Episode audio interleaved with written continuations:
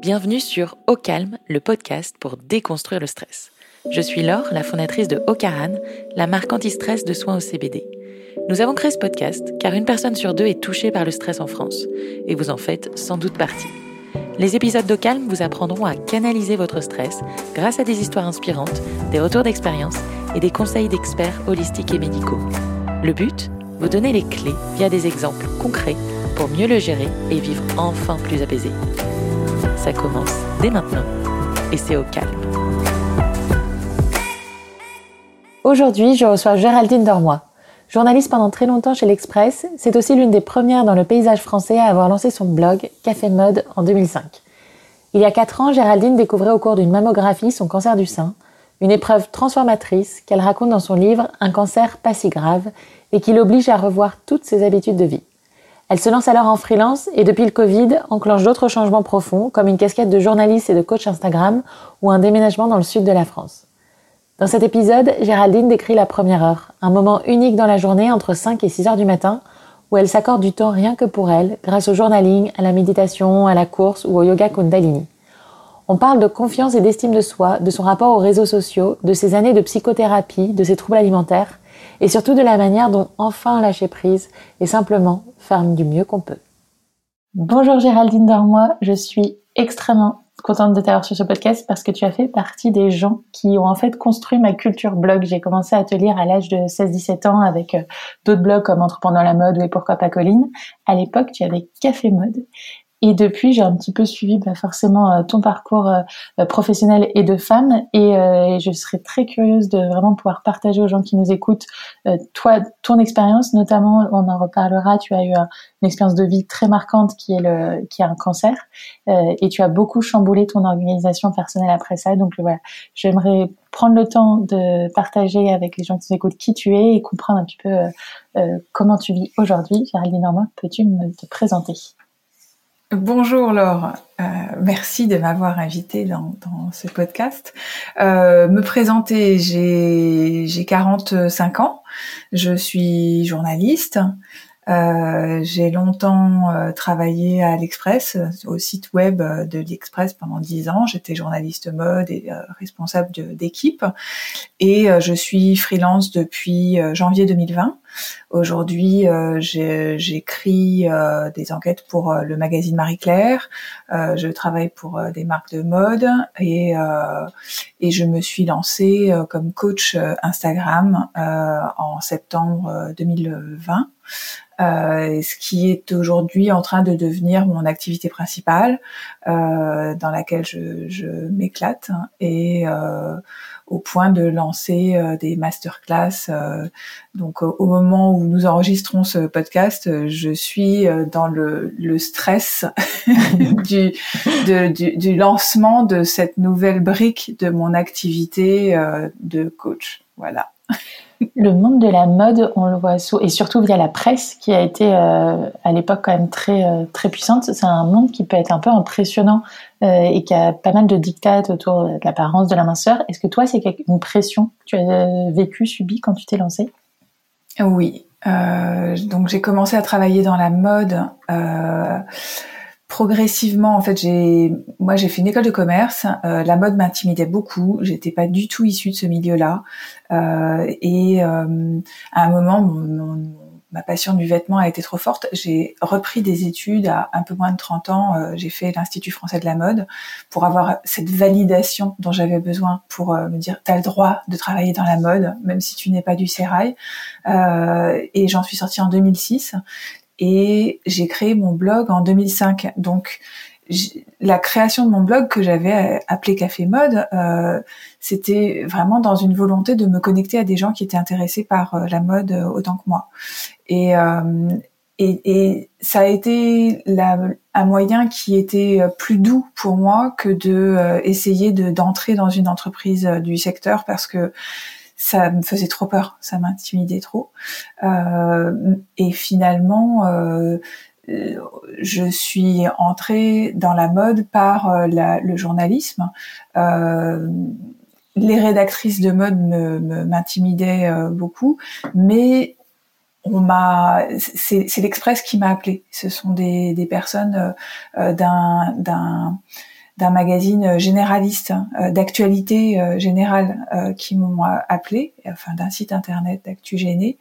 Et ça a fait une grande différence pour moi parce que j'avais l'impression d'être d'être à la marge du, du, système et en fait ça m'allait comme ça. Je n'étais pas euh, dans une rédaction où euh, toutes les filles allaient être euh, super lookées, où il allait falloir être absolument mince et et en même temps ce, ce, ce, ce métier, ce travail à, à l'Express m'a permis d'aller de, d'aller au Fashion Week et donc de de, de m'immiscer quand même dans ce système qui me faisait tellement peur. Donc j'y suis arrivée progressivement euh, par le street style euh, avant euh, d'arriver avec mon invitation euh, dans, dans, les dans les shows puisque c'est quand même le l'espèce de, de mec, euh, enfin l'endroit où le cœur du, du réacteur. Euh, je, je n'ai pas, ça n'a pas été du jour au lendemain et c'était pas plus mal. Et c'est intéressant cette relation entre la peur et l'attraction. C'est, ça m'attire parce que ça me fait un petit peu peur. Est-ce que après avoir passé quelques mois, quelques années dans la mode, tu avais toujours cette, forme d'intimidation ou en fait ça, ça a banalisé euh, l'industrie dans laquelle tu étais le moment des Fashion Week est toujours un moment euh, très étrange, euh, avec de la peur mêlée à plein d'autres émotions. et ce sont des moments très forts et je n'étais jamais la même euh, en entrant dans une Fashion Week et en en ressortant. C'était toujours quelque chose qui me transformait. Euh, et, et c'est intéressant ce que tu dis sur le rapport entre euh, la, la, peur et l'excitation. Et le, moi, j'ai toujours fonctionné avec des peurs qui auxquelles je me confrontais parce que je sentais qu'il y avait quelque chose d'important derrière. Euh, c'est simplement que je, je me suis pas formulé euh, très tôt. je me suis très longtemps arrêtée à mes peurs. Euh, moi, je suis une late bloomer. Euh, j'ai mis du temps à arriver à la mode, j'ai mis du temps à arriver au journalisme, j'ai mis du temps à devenir freelance, euh, alors qu'aujourd'hui, je vois bien que euh, ce, qui, ce qui me plaît vraiment, c'est d'être indépendante et d'écrire et, euh, et de travailler en lien avec la mode, mais pas seulement. donc toute ma presque toute ma vie d'adulte, ça a été d'apprendre à composer avec mes peurs pour euh, identifier à quel point euh, ce sont euh, et donc le stress, ça peut être un indicateur qu'il y a quelque chose d'intéressant à aller creuser.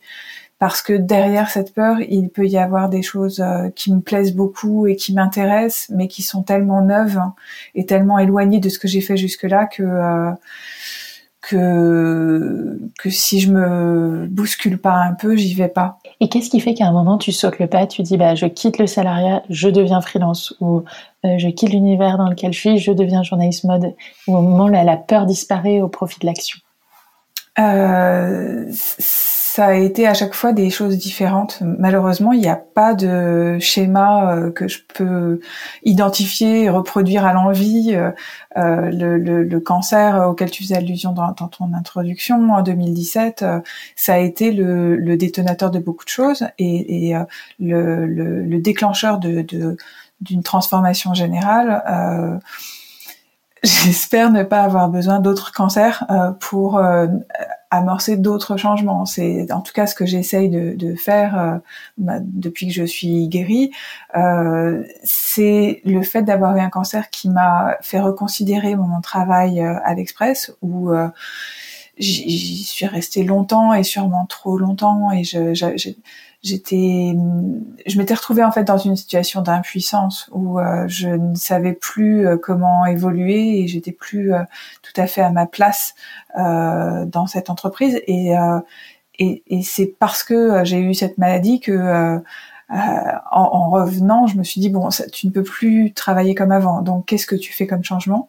Et ça, ça m'a pris du temps de, de changer et finalement, pour répondre à ta question, le devenir freelance euh, a fait partie de la réponse que j'ai apportée, des changements que j'ai décidés, mais il m'a fallu plein plein d'étapes pour ça.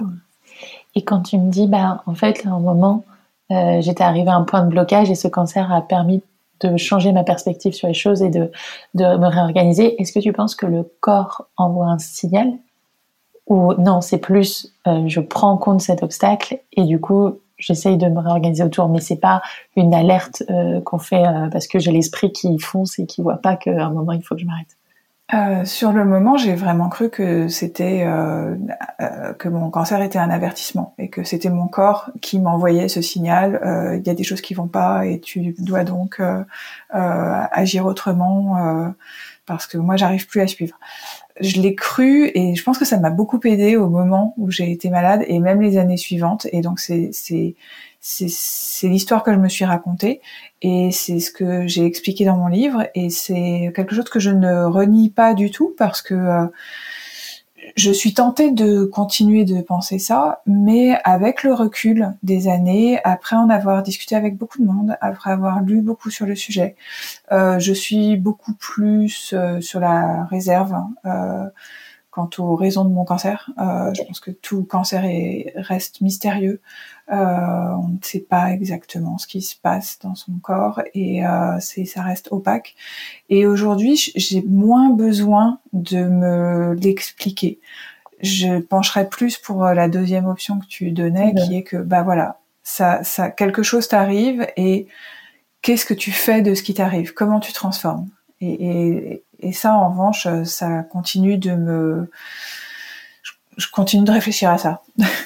Oui, et en même temps, je peux comprendre que si on ne pas donner d'explication au cancer, bah ça, ça, peut être extrêmement perturbant. On ne sait pas quelle solution mettre en face. Alors que si on se, on se dit, bah en fait, c'est dû à un excès de ma part, je dois me recentrer. Au moins, on a un plan d'action. Euh, je pense que c'est un côté très rassurant de, de, de, trouver une, une, cause. Mais en tout cas, ce qui est frappant, c'est que tu as changé plein de choses. Et est-ce que tu pourrais euh, m'expliquer un peu quelle était ta vie avant et qu'est-ce que tu as mis en place après pour te recentrer sur toi et prendre soin de toi? Euh, je vais essayer, c'est terrible parce que comme comme tout le monde, je me raconte plein d'histoires. Euh, je, je, réécris l'histoire à chaque fois et donc je vais te dire comment j'étais avant et comment je suis maintenant. Mais en fait, euh, peut-être que j'occulte plein de choses et que j'étais pas si différente avant. Mais en tout cas, ce qui est sûr, c'est que je ne me levais pas à 5 heures du matin parce que euh, je, j'ai toujours aimé les rituels et euh, je courais déjà chaque matin assez tôt parce que j'aime ça et que c'est nécessaire à mon, équilibre intérieur. Euh, mais euh, après, euh, après la maladie, j'ai j'ai peaufiné mes rituels du matin et euh, c'était euh, après le, le, toute la, la, vague de Miracle Morning et compagnie. J'ai même pas lu le livre de l'américain qui a écrit ce livre, mais je me suis mise à faire euh, le matin très tôt des choses uniquement pour moi et euh, que je n'arrivais pas à, caser dans le reste de ma journée et qui m'étaient vraiment nécessaires et qui étaient un tel plaisir que ça me faisait me lever très tôt le matin.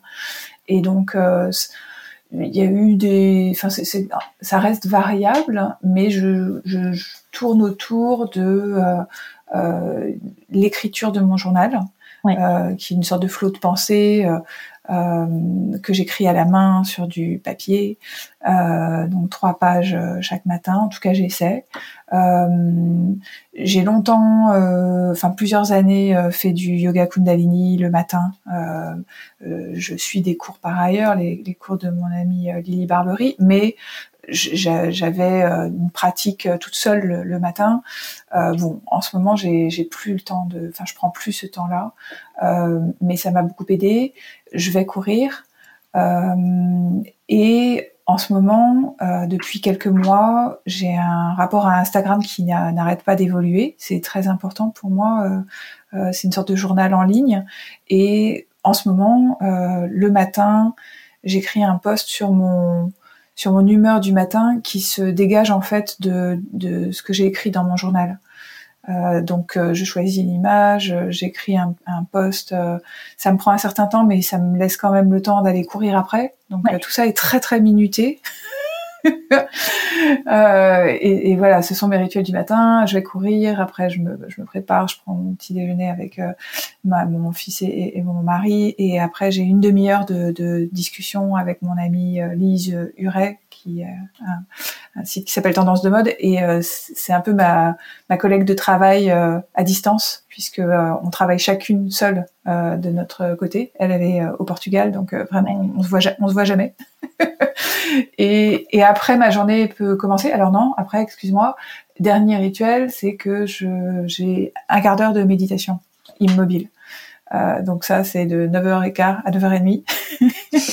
et après, j'ai, j'ai, j'ai vraiment, euh, j'écris, euh, enfin j'ai écrit pendant tous mes rituels du matin mon, mon, planning de la journée. Il arrête pas de bouger jusqu'à 9h30 où là, pouf, je, je, décolle vraiment. Et là, il faut que je sois très très très très productif parce que j'ai pas des, des, journées très extensibles et puis je supporte de moins en moins de faire des longues journées en fait. Je pense que c'est l'âge. et donc euh, je priorise, je priorise, je priorise et euh, il y a plein de choses que je fais pas. c'est super riche. J'aimerais revenir sur euh, plusieurs choses.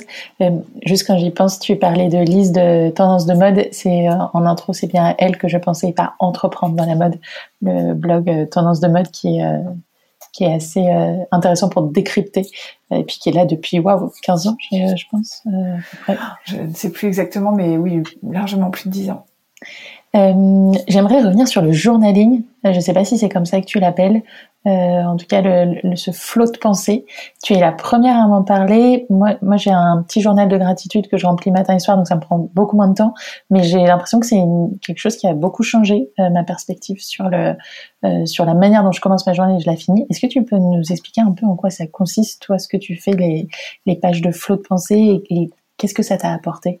Le journaling, pour moi, ça a commencé avec euh, l'écoute d'un, d'un épisode de Change ma vie euh, de Clotilde Dussoulier, euh, qui euh, que j'ai écouté euh, vraiment religieusement Clotilde pendant mon, ma maladie et mon traitement, et, et c'était son, son, son, podcast venait de démarrer, il s'appelait Change ma vie, et moi j'avais envie de changer ma vie, et c'était parfait. Je pense que j'étais dans un état de réceptivité à tout ce qu'elle disait qui a fait que ça m'a beaucoup beaucoup euh, aidé.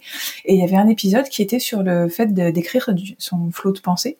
Euh, donc c'était la première fois que j'ai entendu parler de euh, ce terme, et en fait j'ai découvert que euh, le la personne qui a inventé à ma connaissance euh, ce, ce, ce, terme parce que je pense que c'est vraiment une pratique euh, qui est ancestrale mais euh, moi je peux la remonter à Julia Cameron euh, qui est une sorte de coach américaine qui a écrit une méthode, un livre pour aider les artistes à s'exprimer.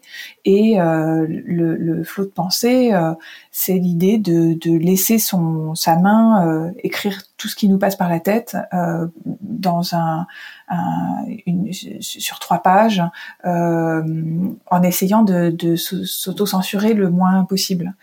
Et, euh, et moi, j'étais déjà journaliste quand euh, j'ai découvert ça, mais en fait, euh, j'écrivais pour les autres à ce moment-là. J'écrivais uniquement, euh, soit pour mes lectrices sur mon blog, soit pour les lecteurs de l'Express dans, dans, mon travail je n'écrivais pas pour moi et en fait je me suis rendu compte quand j'étais malade que c'était c'était une c'était absurde, c'était du gâchis, c'était que en fait j'avais vraiment besoin d'écrire pour moi et que le fait d'écrire à la main allait changer euh, des choses dans mon cerveau euh, parce que ce ne sont pas les mêmes circuits euh, neuronaux. Et donc c'est comme ça que ça a démarré. Euh, ça a été une révélation. Euh, ça m'a beaucoup servi euh, dans l'écriture du livre, euh, donc un cancer pas si grave, qui est un, livre dans lequel je raconte mon témoignage, parce que c'est un livre qui, que j'ai écrit chronologiquement, mais en fait, j'ai beaucoup repris a posteriori les notes que j'avais gardées de mes flots de pensée pour nourrir le journal qui est à lire dans le livre. Et ça a fonctionné comme ça pendant pas mal d'années. Et puis, euh, en fait, je me suis rendu compte que j'aimais aussi euh, consigner vraiment des, des, des souvenirs, des, des, choses que je voulais qui, que je voulais euh, garder à l'esprit. Moi, j'ai une mémoire euh, très mauvaise. Hein. Euh, J'oublie tout. Euh, et donc, c'est moins un flot de pensée aujourd'hui parce que j'essaye quand même de, de, me dire que j'ai envie de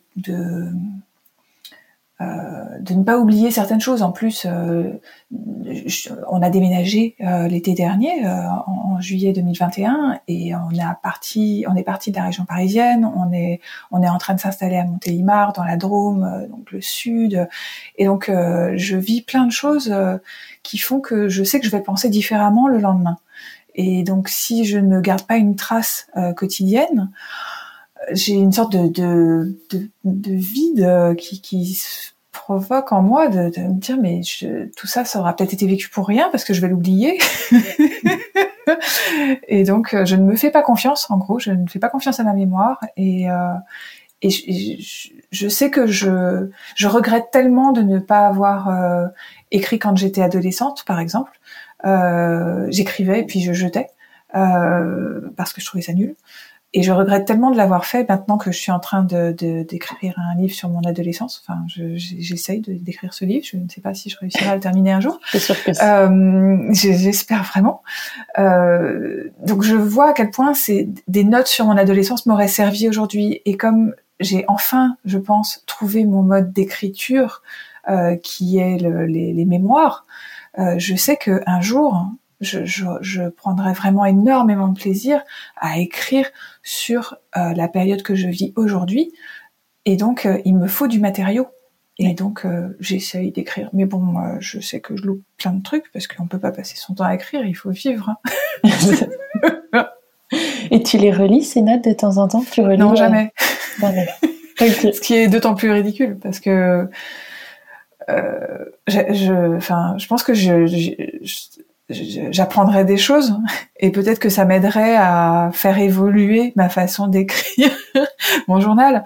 Mais en fait, euh, j'y arrive pas parce que je me trouve, euh, enfin, je trouve ça vraiment pathétique ce que j'écris. Donc, euh, je, je, je, continue et, et ce que j'écris sur mon compte Instagram participe de ça. Euh, je, je, sais que c'est très décrié Instagram et que on peut se dire oh là là, elle ferait mieux de elle ferait mieux de se concentrer sur euh, son livre à écrire euh, parce que ça restera plus que des posts Instagram. En plus, Instagram euh, qui te dit que ton compte restera encore, sera encore là dans deux ans. Je prends pas forcément euh, je garde, je, sauvegarde pas forcément euh, les textes que, j'écris sur Instagram parce que je trouve que c'est très volatile et euh, éphémère et que ça mérite pas forcément d'être conservé. Mais c'est très important pour moi. C'est de l'ordre de ce journaling dont on parle depuis tout à l'heure. Est-ce qu'il y a une forme de catharsis dans le fait d'écrire chaque jour ce que tu ressens? Parce que ah, tu disais, c'est un peu pathétique, mais au contraire, je trouve quand poser à l'écrit ses émotions ou son flot de pensée, c'est quelque chose qui euh, fait beaucoup de bien et pour moi, il y a, a rien de pathétique là-dedans. Mais est-ce que tu le retravailles du coup peut-être avant de le poster sur Insta? Est-ce qu'il y a une grosse différence entre ce que toi tu vas avoir sur ta feuille blanche et ce que tu vas poster après? Je ne sais pas si c'est cathartique, mais en tout cas, euh, il y a plusieurs euh, temporalités. Euh, il y a euh, ce que j'écris sur le moment. Euh, il y a ce que j'écris euh, donc sur le moment dans le journal, ce que j'écris en, en post Instagram qui est qui, qui a très peu de hum, distance par rapport à ce que je vis. C'est, je l'écris le matin parce que le matin, le, le sens critique, il, est encore endormi. Et donc, euh, je poste des choses que j'oserais peut-être pas poster à 4 heures d'après-midi euh, parfois et je trouve ça bien parce que euh, alors euh, la vulnérabilité c'est un mot qui est en train de devenir galvaudé alors que c'est un très beau mot mais je pense qu'on se nourrit des vulnérabilités des autres hein. et, donc moi je sais à quel point c'est important pour certaines de mes lectrices de, de, de, de me cueillir à ce moment-là et de qu'on partage ensemble des, des, des choses qui me traversent euh, quand je suis vulnérable. Euh, mais il n'empêche que c'est très euh, proche de, de ce que je vis. le livre, c'est complètement, enfin, ou les livres, c'est une démarche vraiment complètement différente parce que il y a la distance, parce que euh, alors et a fortiori quand là je suis en train d'écrire sur l'adolescence parce que j'ai 45 ans et que c'était donc il y a 30 ans, mais euh, mais même quand j'ai écrit mon livre sur le cancer, euh, j'ai laissé les choses reposer avant d'écrire et puis enfin j'ai laissé je me suis laissé euh, guérir, enfin être soigné avant de guérir. et je me suis laissé le temps de, de, de lire, de relire, de d'avoir plus de recul. Donc moi j'ai besoin d'écrire avec différents, différents différentes temporalités. Et tu as, suivi les évolutions technologiques? Parce que euh, bah, il y a eu euh, le blog, il y a la presse écrite, il y a Instagram. Tu, rebondis à chaque fois sur les nouveaux médiums. Est-ce que parce qu'il y a quelque chose d'extrêmement personnel dans le fait de produire un texte et que les autres le lisent euh, et potentiellement le commentent. Est-ce que tu as vu une évolution sur la façon dont tu percevais les retours des gens Est-ce que tu arrives à t'en détacher? Est-ce que ça peut t'atteindre, toi, personnellement, vu que tu partages des choses intimes? C'est super intéressant comme question parce que c'est c'est quelque chose euh, que je n'arrive pas trop à, à, discuter parce que euh, ça n'est euh, finalement compréhensible que par les, les personnes qui ont des relations avec des lectrices ou des lecteurs et, et ce qui n'est pas quelque chose de naturel. Enfin, c'est il y a quand même on est une minorité de gens à vivre comme ça et, et en fait moi ça me ça m'intrigue et je n'ai j'ai pas forcément tous les mots et je n'ai pas forcément analysé les choses euh, complètement, mais euh, mais je sais que euh, donc ça j'ai commencé mon blog en, en 2005, donc c'était il y a 16 ans. Depuis 16 ans, je suis en train de tisser quelque chose d'extrêmement fort avec les personnes qui me lisent en ligne et ça ça influence beaucoup mon rapport à l'écriture et euh, ma connaissance de moi-même. Et en fait, je vais de plus en plus loin. Euh, et ça m'a pris vraiment du temps de, euh, de lâcher euh, des, enfin, je, j'apprends à lâcher de plus en plus. Et parfois, je m'effraie. ces derniers mois, je, je, me dis, mais tu, tu, tu, lâches trop, en fait, ça, ça, va te retomber dessus. À un moment, tu vas avoir un backlash, à un moment, on, va pouvoir te dire, bah, tu vois, c'est, c'est, voilà ce que c'est que d'être aussi exhibitionniste. alors que je me, je me perçois pas comme exhibitionniste, mais on peut finir par se dire mais c'est fou qu'elle euh, qu'elle montre autant de choses. Euh, et en même temps, euh, mes lectrices fidèles me trouvent pudique. Enfin, elles, elles savent que euh, je, je, marque des limites et que euh, j'ai mon intimité. Mais c'est c'est très intéressant de de d'explorer ça avec elles. Ouais.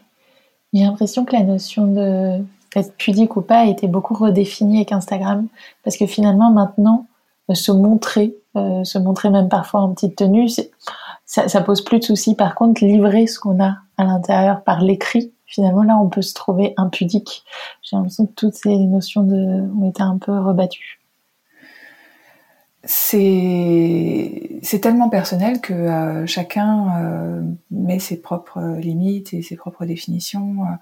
Euh, c'est au cœur du travail que je fais en tant que coach Instagram parce que moi j'ai pas du tout une approche marketing avec des recettes. En plus, je suis nulle en technique, donc je serais incapable de conseiller quelqu'un pour faire de la pub sur Instagram, par exemple. En revanche, je trouve que Instagram est un super outil d'introspection. C'est si on le si on s'en sert d'une manière sincère, euh, même professionnellement, ça peut euh, aider à comprendre euh, qui on est au jour le jour. Et, et donc, ça pose les questions de, de la pudeur, de, de, de des limites qu'on se fixe. et, et en fait, j'aide les personnes qui sont qui se sentent trop entravées par ces limites. Elles, sont tellement pudiques, elles sont tellement euh, tiraillées entre leur pudeur et euh, soit euh, le besoin de développer un business, puisque aujourd'hui ça passe beaucoup par Instagram, mais, au-delà du besoin, parfois elles sont tiraillées entre leur pudeur et leur envie de s'exprimer, leur envie de montrer une partie d'elles. Mais elles sont piégées par tellement de, de croyances limitantes et de euh, une éducation euh, qui leur a appris à ne pas euh, euh, se mettre en avant, que elles ont besoin d'aide, elles ont besoin de, quelqu'un d'extérieur pour les, les sortir de, de ces entraves-là. C'est passionnant. Et toi qui justement coach ces gens-là, est-ce que tu as été toi-même coaché, accompagné pour apprendre à mieux te connaître, euh, à, te mettre en avant alors j'ai pas été coachée, enfin j'ai eu une, une coach à un moment, mais c'était euh, plutôt ponctuel. Euh, moi j'ai été voir un psychiatre hein, il y a très longtemps, en 2000, et j'ai fait une psychothérapie avec lui pendant 19 ans. Ok. Donc euh, ça, quand ça atteint euh, une durée aussi longue, je pense qu'on peut parler juste de, de rencontres. Euh, J'ai rencontré euh, ce psychiatre qui a, qui a, eu un rôle absolument déterminant dans ma vie euh, et qui m'a énormément appris. Et, et, et, évidemment que ça, ça m'a servi pour me mettre dans une position d'écoute à mon tour euh, en tant que coach, même si je n'ai euh, par ailleurs aucune euh, formation psy et je me suis auto-décrétée coach. Et, et je pourrais très bien comprendre que ça agace certaines personnes, mais je me suis juste rendu compte que j'avais acquis une expérience qui faisait que ça pouvait servir à d'autres gens et que j'avais envie de faire ça. Et donc, euh, je puise ma légitimité euh, là-dedans. Euh... 19 ans d'expérience, c'est quand même, c'est pas commun. Et, euh, et je suis très curieuse, pourquoi tu penses que ça a duré aussi longtemps? Est-ce que c'est nécessaire de vraiment... On a, on a, eu sur le podcast plusieurs fois la mention des psychologues, mais pas des psychiatres. Donc peut-être si tu peux nous expliquer en quoi ça consiste. J'imagine que c'est une analyse, du coup. C'était une. Alors euh, moi, comme j'ai pas du tout une formation euh, psy, euh, je, et que j'étais pas du tout curieuse de, connaître les écoles, les chapelles, les détails, je, je pourrais juste dire que il est psychiatre et que il me parlait beaucoup de, de Freud et de Lacan. Mais j'étais j'étais pas sur un divan, c'était vraiment des discussions, c'était des échanges et euh, si j'y suis restée aussi longtemps, c'est parce que euh, les discussions continuaient d'être euh, de, remuer beaucoup de choses en moi, de me faire avancer. Euh, bah, périodiquement, je lui disais que oh là là, quand même, ça faisait longtemps que je venais le voir, il faudrait peut-être que j'arrête. Et il me disait, la seule question que vous avez à vous poser, c'est est-ce que vous vous sentez mieux en continuant ou en arrêtant? Et je me sentais tellement mieux euh, en continuant à, à aller creuser des, des plein de choses avec lui que euh, j'ai vraiment mis beaucoup de temps à arrêter. Et alors, euh, j'étais quand même bien contente de l'avoir encore euh, quand mon cancer a débarqué, parce que c'est quand même d'une très grande aide d'avoir un, psy, que ce soit un psychologue ou un psychiatre, à côté de soi dans cette épreuve. Oui, j'imagine. Et qu'est-ce qui fait que tu as arrêté, du coup, à un moment? Euh, bah, je crois que ça a dû être dans le prolongement du cancer où euh, j'ai changé beaucoup de choses dans ma vie et, donc j'ai été chercher euh, d'autres outils que celui de euh, la thérapie analytique, notamment la méditation, le yoga. Alors que, enfin, je suis arrivée très tard à la méditation et le yoga. J'étais quand même très réfractaire, bêtement, et, ça m'a beaucoup apporté. Il y a d'autres personnes qui sont qui, qui sont venus m'aider, euh, que j'ai accepté comme aide. Et, euh, et, à un moment, je me suis dit que bah, je, je, prendrais toujours plaisir à voir mon psychiatre, mais que euh, il, était peut-être temps d'essayer de, d'avancer sans lui. Et bon, pour l'instant, j'y arrive. Euh, peut-être que je finirai par euh, retourner le voir, mais comme il fait pas de consultation à distance et que maintenant il est à Paris et moi et moi à Montélimar, euh, ça devient de plus en plus compliqué. ça me permet de rebondir. Pourquoi ce choix de Montélimar Parce que on peut se dire que le cœur de ton industrie est à Paris, que c'est l'endroit où il faut être. Euh, pourquoi partir dans le sud? Euh, le cœur de mon métier était Paris quand euh, j'étais journaliste mode euh, et avant le Covid. moi, je suis vraiment quelqu'un qui a déménagé en raison du Covid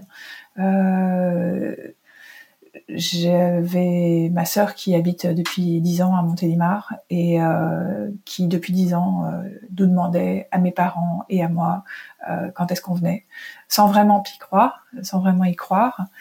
Sauf que euh, il y a eu le Covid et que euh, on habitait à Clichy avec mon mari et mon petit garçon et que euh, au troisième confinement on était mûrs pour pour partir et Et en fait, je suis très très contente d'être, de m'être décentrée parce qu'avec ma vision de parisienne, Paris était évidemment le centre du monde.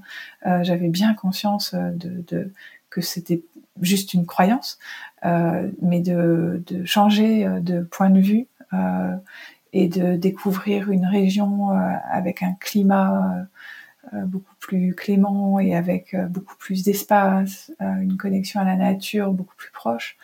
C'est, c'est, je me suis rendu un très très très très grand service. T'as vu des changements sur ton corps ou ton esprit suite à ça? Alors oui, j'ai eu des changements. Euh, je me sens vraiment mieux. Euh, J'essaie d'être de plus en plus connectée à mes sensations corporelles et je j'identifie vraiment euh, dans mon ventre, dans ma poitrine, euh, euh dans, dans, plein d'endroits du corps euh, à quel point il y a des moments où c'est je le ressens physiquement, le, fait de, de sentir certaines odeurs de végétation dehors, le fait de d'avoir une vue dégagée alors que quand on habitait à Clichy, on, a, on, habitait dans une rue qui était, mais on adorait notre appart, hein, mais sauf qu'on était au troisième étage et en face de nous, mais juste en face, il y avait le trésor public. Bon bah c'est pas la même vue. Hein. d'avoir là le, ciel, d'avoir euh, les, les, monts d'Ardèche euh, à côté de nous, d'avoir euh, un, un, coucher de soleil magnifique tous les soirs, c'est c'est vraiment, euh, je connais rien aux hormones, mais je sais que ça m'envoie des choses qui sont très bonnes pour moi.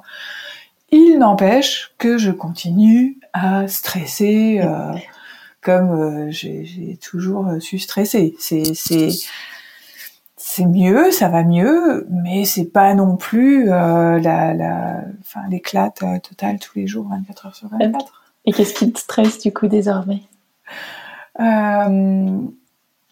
Moi, je suis essentiellement stressée par mon travail. je sais qu'il y a des personnes qui peuvent être stressées euh, affectivement. Euh, euh, moi, c'est l'argent et mon travail qui me stresse. Donc ça, c'est clairement identifié depuis longtemps. Et il faut que je me coltine ça. Je sais que ça ne sera jamais résolu. Euh, et c'est pas grave. Euh, donc, euh, ça ne m'a pas empêché d'avancer puisque maintenant je suis freelance et donc quand on est indépendant, bah, la question de l'argent, elle est, euh, elle est quand même euh, très très présente euh, puisque bah, il faut travailler pour rapporter de l'argent, sinon l'argent ne rentre pas. Aussi quand on est salarié, mais il y a quand même parfois un décalage. Enfin, il y a une sécurité quand on est salarié que j'ai expérimenté une bonne partie de ma vie adulte Là, c'est différent. Euh, mais euh, mais j'apprends à faire avec. Je trouve qu'il est hyper intéressant ce sujet de l'argent, euh, notamment sur la valeur qu'on se donne. Comment est-ce que tu détermines en tant que freelance un prix? Comment est-ce que tu le l'annonces? Comment est-ce que tu l'assumes? Euh, je sais que pour plein de femmes, c'est pas forcément évident de dire euh, parce qu'on associe sa valeur personnelle à la valeur de son travail, même si ce sont deux choses qui normalement sont décorrélées. Oui. Alors moi, la, valeur, euh, en fait, j'ai quand même 45 ans et je me, j'ai tellement expérimenté dans mes premiers postes le fait de d'estimer ne pas être assez payé que et, de l'avoir tellement mal vécu que en fait c'est effectivement difficile de se de se de, de se déterminer une valeur, mais je sais que je supporterais tellement pas de ne pas mettre euh, mis euh, le bon prix, de, de, ne pas m'être estimé à la juste valeur, que euh, finalement j'y arrive. Euh, enfin que c'est pas c'est pas si difficile pour moi. J'y réfléchis beaucoup euh, et j'ai des, il se trouve que j'ai des tarifs qui sont euh, assez élevés euh, parce que j'estime que euh, je vaux euh, euh, assez d'argent. Ah que j'ai j'ai travaillé pour ça, que j'ai des savoir-faire, j'ai acquis des savoir-faire, que je suis pas une personne interchangeable. Euh, récemment, on m'a dit, euh, bah, ils ont tes prix de coaching, euh, franchement, pour une coach, c'est cher. Eh ben ouais, mais je suis pas n'importe quel coach parce que sinon, bah allez voir n'importe quel coach. Et puis il euh, y a aucun problème. Je fais pas que du coaching. Euh, moi, j'ai envie de travailler avec des gens qui ont envie de travailler avec moi parce que je sais que c'est là que ça va marcher. Parce que ces personnes, elles seront venues me voir moi et qu'elles vont projeter plein de choses sur moi et qu'on va bosser avec ces projections. Et, et ça, c'est ça qui fonctionne en fait. la confiance en soi et l'estime de soi qui font que tu peux imposer un prix et parce que c'est c'est ce que tu pensais. Je sais pas, oui, la confiance en soi, c'est, ça, je sais même plus si ça veut dire grand chose, mais euh, c'est le fait de de d'avoir conscience de sa valeur sans sans, sans prétention. C'est mm. juste que euh, bah ça fait quand même euh, 16 ans que euh, j'interagis avec des personnes en ligne et j'ai appris plein de choses et je l'ai fait pendant des années et des années et je le continue de faire euh, sans, sans être payé pour ça. Parce que c'est du, de la pure, euh, du, de, la, passion, de l'intérêt. Euh, J'estime que euh, maintenant, euh, je peux commercialiser mon savoir-faire.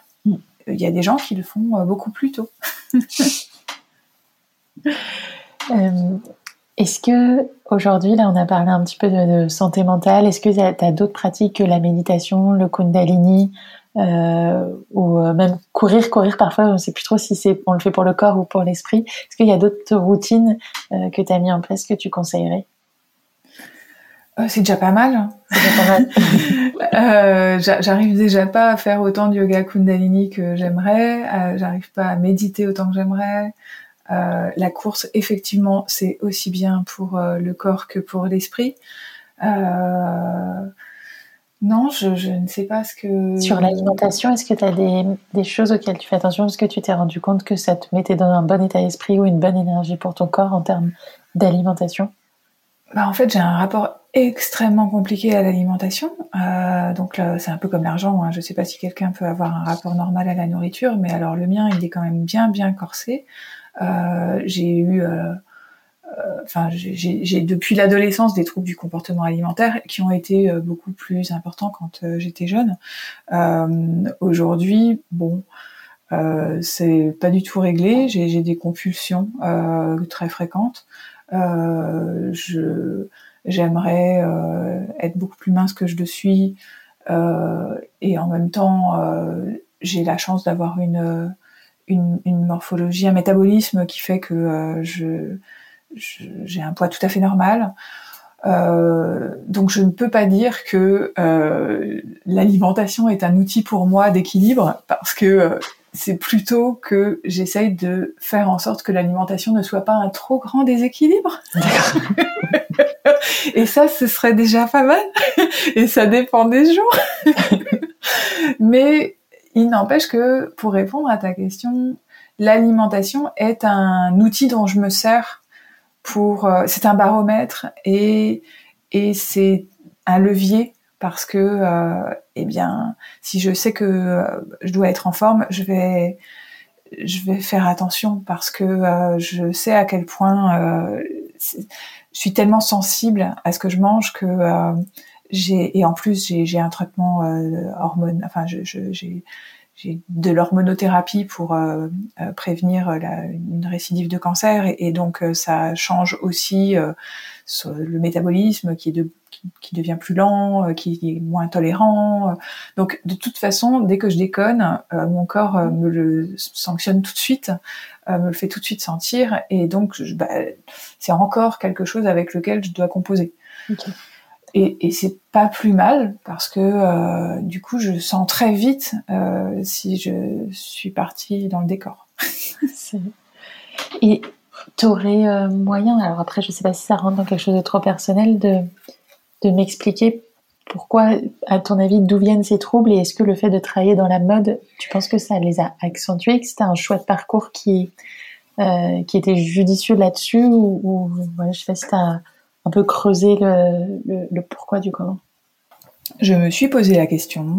Euh, je pense que les magazines féminins ont, ont, eu un grand rôle euh, dans bah, la perception de mon corps que j'avais ado et, et la, la quête d'une minceur complètement inaccessible.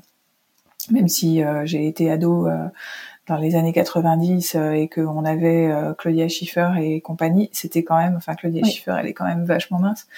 Euh, donc ça, ça n'a pas été euh, après, on, on, ne choisit pas son, son, secteur d'activité par hasard. Donc, si j'ai choisi la mode, c'est parce qu'il y avait quelque chose de.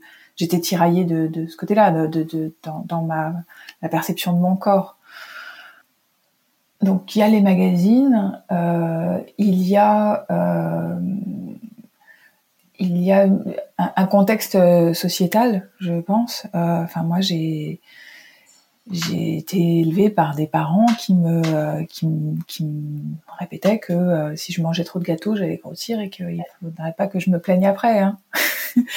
et donc bon, je leur jette pas du tout la pierre et je pense que c'était c'était systémique. Enfin, c'était tout le monde pensait comme ça et, et, la plupart des gens pensent encore comme ça. Euh, J'essaie de d'élever mon fils différemment, mais c'est très compliqué parce que euh, parce que je suis tellement moi-même prise dans mes, euh, mes, mes, mes troubles que euh, j'essaie de de pas trop lui transmettre euh, ça, mais c'est difficile. Parce que on a quand même en face de soi euh, des industries euh, agroalimentaires ultra puissantes et qui nous bombardent de messages euh, mangez-moi, mangez-moi. Et que bon bah un petit enfant de 10 ans il est, il, se rend pas forcément compte de, des enjeux, mais je n'ai absolument jamais fait une remarque sur le la, la la corpulence de mon fils. donc c'est quelque chose à retenir en tant que parent, c'est d'être extrêmement vigilant sur les mots qu'on utilise quand on s'adresse. On essaie. On essaie. Je pense pas que, enfin, je pense qu'il il aura quand même des choses à dire à son psy euh, dans 10 ans. Tant pis. je fais de mon mieux. du coup, je demande l'humour. Est-ce que tu utilises beaucoup l'humour dans, dans le relationnel euh, Est-ce que c'est une manière pour toi de, désamorcer aussi les choses, euh, de, une méthode de communication qui est importante dans ta, dans ta relation? Euh, écoute, tant mieux si tu trouves que je fais de l'humour parce que moi je me trouve pas drôle du tout et, et, et moi j'ai pas l'impression d'utiliser l'humour parce que j'ai pas du tout l'impression de le maîtriser. Euh, donc tout ça n'est pas du tout volontaire. Euh, après, je pense que euh, il est très important pour moi de euh, d'être dans l'autodérision, de, de, de montrer que oh, surtout euh, n'allez pas croire que je me prends au sérieux, parce que j'ai tellement peur de faire prétentieuse que c'est vraiment euh, j'ai ça chevillé au corps et, donc ça ressort euh, de plein de manières euh, et que, j'essaie de faire passer ce message-là comme je peux. Surtout ne, ne pensez pas que je me crois, je me prends au sérieux. Euh, après bon, je, sais pas, je vis avec mon, mari est, est, anglais et, et lui a beaucoup d'humour et donc peut-être que il, a, il a quand même un tout petit peu d'éteint sur moi avec les années. je sais pas. Moi, je te dis, tu as beaucoup d'humour. Euh, Tant mieux. J'avais une question sur le Kundalini tout à l'heure que j'ai pas posée. Tu es la première à me parler du Kundalini le matin. On entend plutôt parler le soir. Est-ce que tu peux me dire pourquoi ce choix du, du matin? Alors c'est drôle parce que euh, moi je trouve que c'est vraiment une activité du matin, le Kundalini. Je préfère. C'est c'est comme la course. Moi j'adore euh, courir, j'adore faire du Kundalini à jeun. Euh, on revient à la nourriture où euh, elle a tendance à me plomber quand même la nourriture. Donc euh, oh, le, moment béni du matin où on, est on est plus légère que le soir, c'est c'est enfin pour moi c'est un ça me ça me ravit et et, et de faire du yoga kundalini dans dans ce corps-là est important. Et en plus, il y a le côté dont je parlais tout à l'heure de euh, sens critique qui n'est pas éveillé. Enfin, j'adore vraiment. Il y a un, il y a une un laps de temps extrêmement précieux dans ma vie qui est la la première heure. le, le, le moment entre le, moment où j'ouvre les yeux et le moment où mon mari ou mon fils se réveille. C'est, je ne suis pas la même personne pendant ce laps de temps, et donc c'est, c'est vraiment un, un élixir, quelque chose de et, donc c'est ce que je fais pendant ce, ce moment-là, cette heure-là, ça compte euh, triple. Et donc euh, si je fais du yoga Kundalini, qui est un, une, une activité qui permet d'ouvrir les chakras, qui permet de de se conditionner pour euh, pour euh, être dans une sorte d'expansion, pour être dans, en pleine possession de ses moyens, pour être euh, une une meilleure version de soi-même. Je sais pas comment le. Euh, eh bien, il faut que ce soit à ce moment-là parce que ce sera encore plus étendu. Je trouve ça dingue. Tu me dis avant que eux soient réveillés, ben moi c'est une heure très précieuse où je peux être euh, vraiment moi. Est-ce que tu penses que du coup leur regard t'empêche potentiellement d'être vraiment toi? Pas du tout. Euh, c'est pas du tout une question de ça. C'est euh, et, et, euh, et Julia Cameron en parle, je crois, dans, dans sur le flou de pensée. C'est en fait de penser à soi avant de penser aux autres. C'est moi, il, me faut. Ouais, je suis pas du tout dans, dans une histoire de regard de l'autre. C'est plus que je peux ne pas encore avoir à considérer les autres. Et donc j'essaie, euh, donc comme je suis à une dingo d'Instagram, bon, j'ouvre je, quand même Instagram assez vite, mais je ne me mets pas tout de suite dans les DM, tout de suite dans les commentaires, euh, même tout de suite dans, dans la rédaction de mon, mon, propre message, euh, ma propre, mon propre post, même si, bon, comme ça vient de moi, c'est pas la même chose, mais je, je n'ouvre pas mes mails, euh, j'essaie de ne pas être dans l'interaction, donc pas non plus dans l'interaction avec euh, mon fils qui veut son bol de choc à pic ou mon mari qui va aller courir et qui va me demander un truc. Il, me faut vraiment que toute mon attention soit pour oh, qu'est-ce qui émerge du sommeil, qu'est-ce qui cet état là de, première heure, c'est un état de euh, de, de, de semi-conscience. On, est dans, on est encore, on n'est jamais aussi près de son inconscient que dans cette première heure, même ces premières minutes, parce que en plus moi j'ai un problème, c'est que je me souviens jamais de mes rêves et ça m'agace profondément. Donc je dois faire avec le fait que je me souviens pas de mes rêves, mais même si on se souvient pas de ses rêves, on, on peut quand même garder la coloration du rêve, garder une euh, un état d'esprit, une euh, un état tout court. Et, et, et donc moi j'essaie de récolter ça, de, de me vautrer là-dedans pour euh, parce que je sais que j'en ai besoin pour me sentir pleinement moi-même. Hein. Je comprends, oui, je comprends mieux. Tu peux prendre 100% soin de toi parce que tu n'as pas besoin de prendre soin des autres et de penser Exactement. aux autres. C'est, et qui est peut-être une charge. Est-ce que tu as l'impression qu'on a une charge mentale en tant que femme sur le fait de prendre soin des autres? Est-ce que toi, c'est quelque chose avec lequel tu arrives à trouver un équilibre?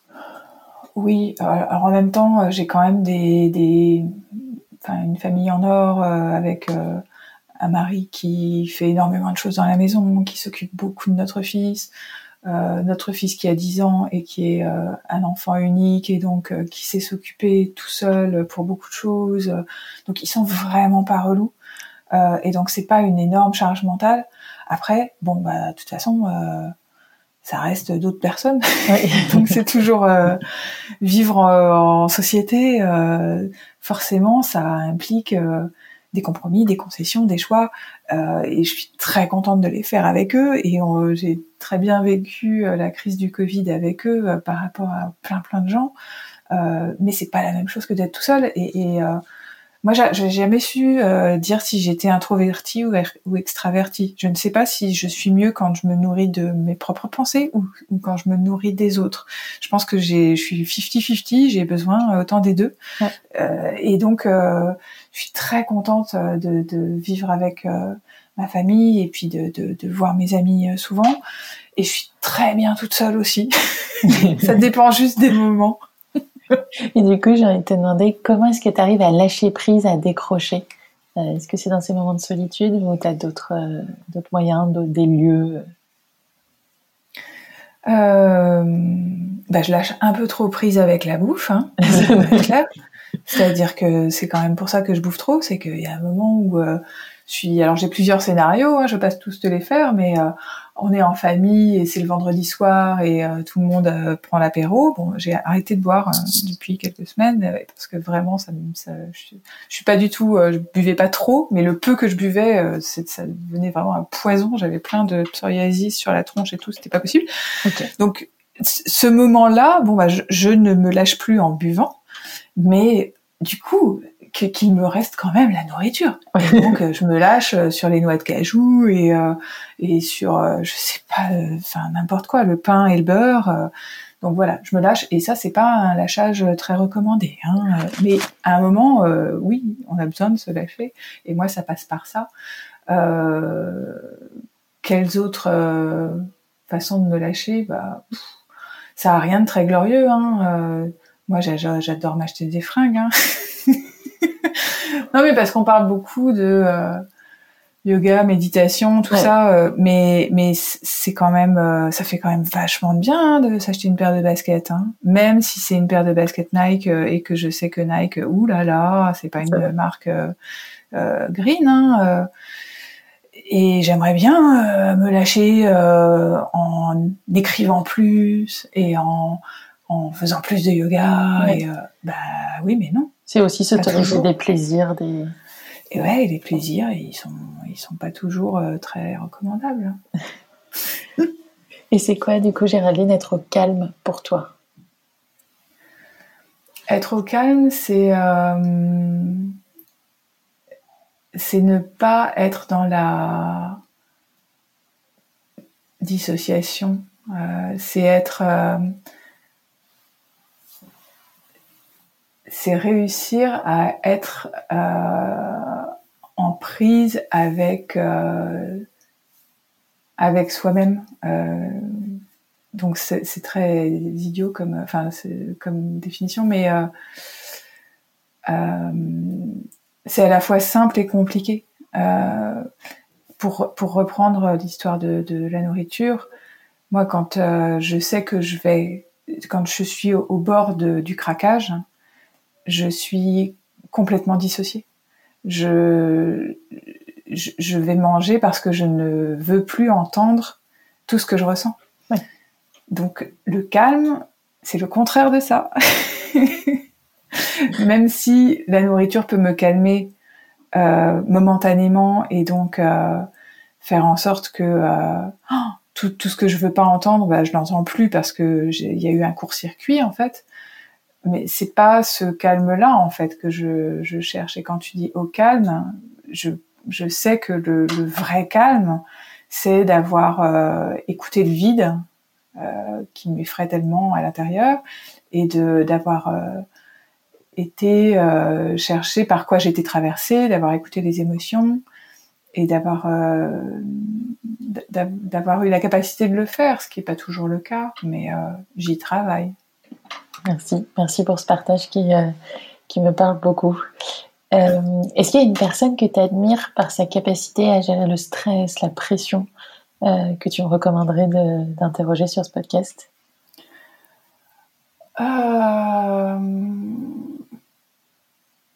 Je pense que ce serait intéressant, justement, tu vois, tu parlais de Lise Huret au début. Et, euh, et Lise, et il y a plein d'autres personnes hein, qui, qui, me, qui me viennent à l'esprit. Et euh, Lily Barbery, euh, je suis sûre qu'elle aurait plein de choses à dire sur le sujet. J'adorerais la voir. Oui, et, et moi je l'écouterai avec plaisir, mais, euh, mais je pense que ce serait aussi intéressant d'avoir Lise parce que euh, Lise est bipolaire euh, et elle en parle et on, on, échange beaucoup euh, au sujet de ce qui nous stresse. Elle, a été euh, anorexique par le passé. Euh, et, et en fait, elle, parfois, elle n'arrive pas à, à, gérer son stress hein, et ça provoque des crises. Mais elle, elle a appris à vivre avec et ce qu'elle fait avec le surf, qui, qui, qui l'apaise énormément. Euh, Ça, moi, ça me, ça m'inspire beaucoup. Oui, et puis elle, est, elle a été très très secrète pendant très longtemps. elle commence tout juste un petit peu à se dévoiler avec les réseaux sociaux. Donc euh, c'est vrai que c'est une personnalité qu'on connaît presque pas euh, finalement. Oui. qui gagne à être connue. Ouais, ouais, je pense qu'elle gagne grandement à être connue. Merci beaucoup Géraldine pour pour ton partage, pour toute ta transparence et et, et je te souhaite bon courage pour l'écriture de ce livre qu'on lira avec grand grand plaisir. Merci. Alors juste une chose. Bien sûr. Je, Peut-être que tu, tu couperas, mais j'ai vraiment. Euh, je trouve que transparence euh, n'est pas un mot euh, utilisé. Euh, euh, ça, on n'est pas transparent. Vulnérable, tu penses que ça correspond mieux? Peut-être, mais en tout cas, j'ai envie de j'ai eu envie de partager plein de choses avec toi, mais je serai jamais transparente. On, est, on est tous opaques les uns pour les autres et on, et on ne saura jamais ce que les autres pensent. Et je trouve que c'est, je rebondis dessus parce que parce que c'est c'est un mot qui est beaucoup utilisé dans notre euh, société et les, les, les entreprises qui qui qui disent qu'elles sont transparentes, mais moi ça me fait doucement rigoler. Euh, bien sûr que non, qu'elles le sont pas, et, et je vais pas leur reprocher de ne pas être transparentes elles ne peuvent juste pas tout dire. Et, et, moi, je ne peux pas tout dire non plus. Et j'ai gardé plein de choses pour moi, même pas volontairement, mais j'ai essayé de partager avec toi un certain nombre de choses. Est-ce que tu penses que l'honnêteté correspond mieux? Parce que t'es pas obligé de tout dire, mais en tout cas, quand on pose une question, d'avoir euh, de, de, répondre réellement euh, à la question et sur langue de bois. Oui, tu vois, je réfléchis avec toi et, et je pense que ce, ce terme-là euh, me semble plus approprié. Euh, Géraldine, merci beaucoup pour ton honnêteté dans, et ton partage et d'avoir pris le temps euh, d'échanger euh, avec moi sur ce sujet. Et du coup, on lira avec grand plaisir le livre que tu sortiras, j'espère, très vite. Je te souhaite bon courage pour l'écriture. Merci beaucoup, Laure. Au revoir. Au revoir. C'est la fin de cet épisode, j'espère qu'il vous a plu et qu'il vous aura offert quelques clés pour une vie plus apaisée. Moi, mon astuce anti-stress, c'est le chanvre, et plus particulièrement le CBD. Pour connaître tous les bienfaits du cannabis breton sur le corps et l'esprit, et peut-être même tester l'un de nos soins naturels, rendez-vous sur ocaran.fr, h o k a r n.fr, et sur notre Instagram, at ocaran. Merci pour votre écoute, c'était Au Calme, et à la semaine prochaine pour un nouvel épisode.